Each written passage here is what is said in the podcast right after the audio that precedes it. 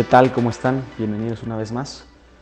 Quisiera pedir una disculpa pública a nombre de la institución que más me representa en la tierra, que es la iglesia, por todos los abusos que ha cometido y que ha ocultado, por el silencio que guarda y duele tanto dentro como fuera de la iglesia, por la impunidad de algunos dirigentes y la impotencia que crea, por todas aquellas familias y almas dañadas, almas rotas. Eh, hace algunos días se viralizó un video por IGTV, por lo menos en, en México, hasta donde me quedé llevaba 35 mil reproducciones. Es un eh, joven de, de, Guadalajara, según me comentan amigos de unos amigos que viven aquí en Querétaro. Y pues el título era La iglesia está llena de pedófilos. Evidentemente buscaba llamar un poco la atención del público para poder eh, que la gente pudiera hacer clic. Y pues habla precisamente, precisamente de, de, de, este tema que estoy hablando ahorita, que ya lo tenía planeado antes de ver el video y cuando lo vi me dio mucho gusto el decir, no manches, o sea, no soy la primera persona que, que está atreviéndose a hablar a nombre de, de la institución que más eh, representa y que pues estamos empezando a salir a pedir disculpas por todo el mal manejo que hemos estado teniendo. ¿Qué confianza tendría una persona de acercarse a la figura que más representa a Dios en la tierra, que es un sacerdote, si se siguen encubriendo los casos de las frutas podridas dentro de la iglesia? Por cada asqueroso caso que ha existido, echa a perder el trabajo de miles de sacerdotes que sí hacen bien su trabajo. Es como los aviones, quizá a veces hay demoras en algunos, pero de los aproximadamente 100.000 vuelos diarios que existen, la gran mayoría cumple su misión, llega a su destino.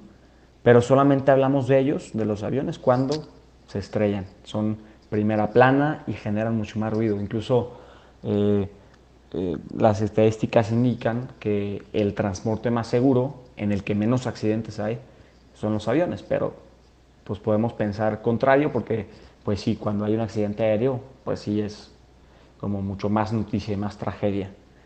Eh, me, estoy yo rodeado de, de, de, sacerdotes y de hermanos que van camino al sacerdocio por mi, por mi realidad, por mi trabajo, eh, por el tipo y estilo de vida que he decidido llevar, que va muy en cuanto a misiones, apostolado, la verdad es que también es muy divertido todo eso, este, y me consta el trabajo que hacen por la humanidad, realmente es muy bueno. Eh, pero bueno, la verdad es que tiene mucha razón la gente cuando cree en Dios y no en la iglesia, en muchos sentidos. Si la cara que hemos dado ha sido de cierto modo incorrecta a veces, se ha catequizado, no sé desde cuándo, pero sí con a lo mejor más bien al infierno, por encima de comunicar el verdadero amor, que es la esencia de la iglesia, de Cristo. Hemos estado un poquito más atentos a mostrar lo que no es la iglesia, en lugar de mostrar lo que sí es. ¿Por qué? No lo sé, quizás sea un poquito más fácil, eh, un poquito la estrategia del miedo, implica menos esfuerzo. Pido también perdón porque la iglesia soy, soy yo, son los amigos que he hecho dentro de ella. Son las señoras que organizan el rosario, son los señores de misa diaria, son los maestros que buscan seguir em, evangelizando en clase, son los misioneros que dejan el hogar y comodidades por ir a dar esperanza aquellos sitios abandonados por la humanidad. La mayoría de los que componemos la Iglesia Católica somos hombres y mujeres cotidianos. Menos del 1% de la Iglesia componen los sacerdotes y religiosas, seminaristas, obispos, cardenales. La Iglesia son ese grandioso 1% que entrega su vida totalmente a Dios y el otro 97, 99% que somos los laicos. Y juntos ese 100% tenemos errores o hay alguno de los oyentes que sea perfecto, que pueda decir, ¿sabes qué? Yo la verdad soy perfecto, entonces puedo fundar una iglesia perfecta. La iglesia no es perfecta porque quienes la componemos somos humanos y después de dos mil años ni siquiera nosotros la hemos podido destruir porque sigue habitando Dios ahí, sigue habitando en medio de nuestras miserias. Eh, por eso, pues yo aquí me quedo, aquí lo he encontrado todo, amigos de verdad. Eh, toda una familia de sacerdotes, monjitas, señores, señoras, amigos, amigas, hombres, mujeres de bien, eh, niños, etc. Todo el mundo buscando siempre pues, ser mejor persona y un lugar en donde cuando nos caemos tenemos el hombro del otro para apoyarnos y en donde también eh, entre más ahondamos cada uno de manera individual en la amistad con Cristo, se nota en cómo permea hacia adentro del grupo y vamos creando y creciendo en comunidad. Eso, por eso eh, Cristo creó una iglesia y aparte estamos diseñados para, para vivir en comunidad. La iglesia es la institución más longeva del planeta Tierra, con un fundador con tal fuerza que partió la historia en dos, rompió esquemas y vino a instalar un reino de amor y de paz y de verdad. En nuestro mundo actual se nota se nota que la iglesia fundada por el Hijo de Dios hace 20 siglos está presente en la vida cotidiana. Solo el 17.7% del mundo es católico. De ese 17.7 seguramente será un porcentaje muchísimo menor el que de verdad es practicante y que de verdad cree. Eh, por ejemplo, puedes enumerar en tu mente cuántas personas creen en Dios, pero no en la iglesia.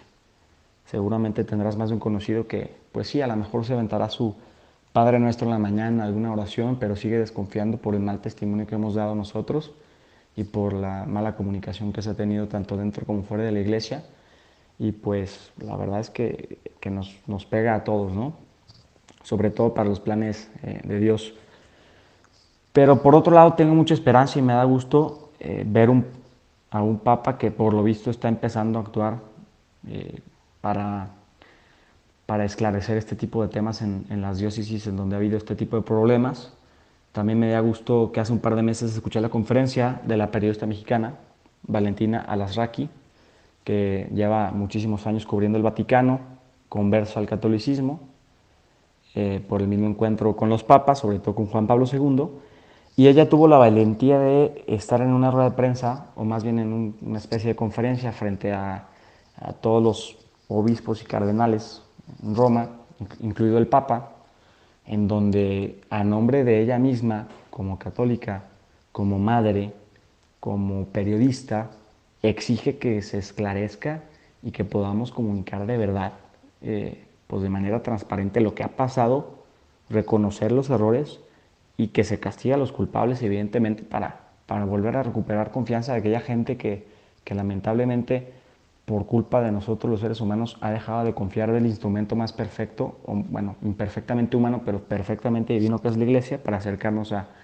a, la perfección del Padre, como nos lo pide, el Padre este, Dios, Dios Padre. Y bueno, también me da mucho gusto eh, ver, por ejemplo, la tesis doctoral del Padre Benjamín Clavión, que es comunicar y participar. Habla de la comunicación institucional en la iglesia y su relación con la tutela y la promoción del bien común. La verdad es que no lo he leído, este, ahí lo tengo, lo tengo pendiente en mi lista de por leer, pero pues precisamente habla de, cómo podemos nosotros llegar a comunicar de manera eh, legítima y verdadera cuando tenemos este tipo de casos en la iglesia. Y bueno, más que, que ser un, un, un, este, un voice note, no sé si pudiera interpretarse con tintes pesimistas, más bien eh, a través de, este, de esta realidad que hemos vivido y experimentado, pues que tomemos más conciencia nosotros, eh, en primer lugar como católicos, si eres católico y estás escuchando esto, pues de verdad que podamos dar un verdadero testimonio, que podemos dar una verdadera, la cara, eh, la verdadera cara de Dios, que quiere Dios hacia los demás, de misericordia, de empatía, no de estar juzgando, no somos nadie para juzgar y menos con, con, la cantidad de efectos, yo el primero incluido, de, que tenemos y, y, seguramente habrá muchas incoherencias en nuestra vida, pero bueno, seguimos luchando por, por buscar este, que a cada caída pues podamos levantarnos. Entonces, eh, pues busquemos seguir arropando con misericordia a aquellas personas que sí, va, están juzgando a la iglesia, pero nosotros qué estamos haciendo para que de verdad puedan volver a acercarse por la misericordia que experimentan y no por los rituales o las misas bonitas o los cantos nada más, sino de, verdad porque se siente un ambiente de hermandad, que eso eh, ojalá que podamos tener pronto. Muchas gracias por todo, 2019 gracias a todos, que Dios los bendiga.